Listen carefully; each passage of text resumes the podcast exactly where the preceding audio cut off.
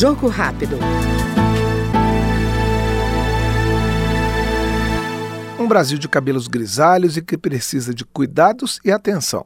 Com essa percepção, o coordenador da Frente Parlamentar da Longevidade, deputado Gilberto Nascimento, do PSD paulista, aposta em políticas públicas de proteção a essa parcela da sociedade.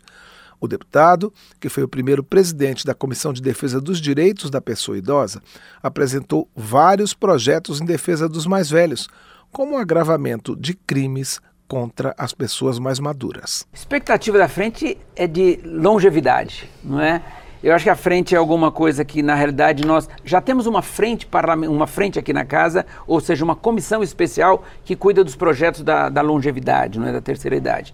E agora nós achamos por bem, baseado exatamente nos dados do IBGE, nós procurarmos criar essa frente. E foi uma frente com mais de 200 deputados é, é, é, assinando essa frente. Claro, muitos deles, inclusive, já em causa própria, não é? Porque o Brasil envelheceu muito rápido. Sim. Nós que vivíamos dizendo que o Brasil era um país jovem, jovem, jovem, e daqui um pouco o Brasil envelheceu. Hoje, como você já disse, temos mais de 30 milhões já com pessoas aí na, na, na passando já dos 60 anos. Em 2050, nós teremos um terço da população, e claro que, lamentavelmente, nós estamos com uma diminuição muito grande, porque os casais hoje estão tendo menos filhos. Então, a tendência é que daqui a um pouco nós vamos passar a ter muito mais idosos e muito menos jovens. Então, essa é uma preocupação grande aí para todos nós. Este foi o Jogo Rápido com o deputado Gilberto Nascimento, do PSD de São Paulo.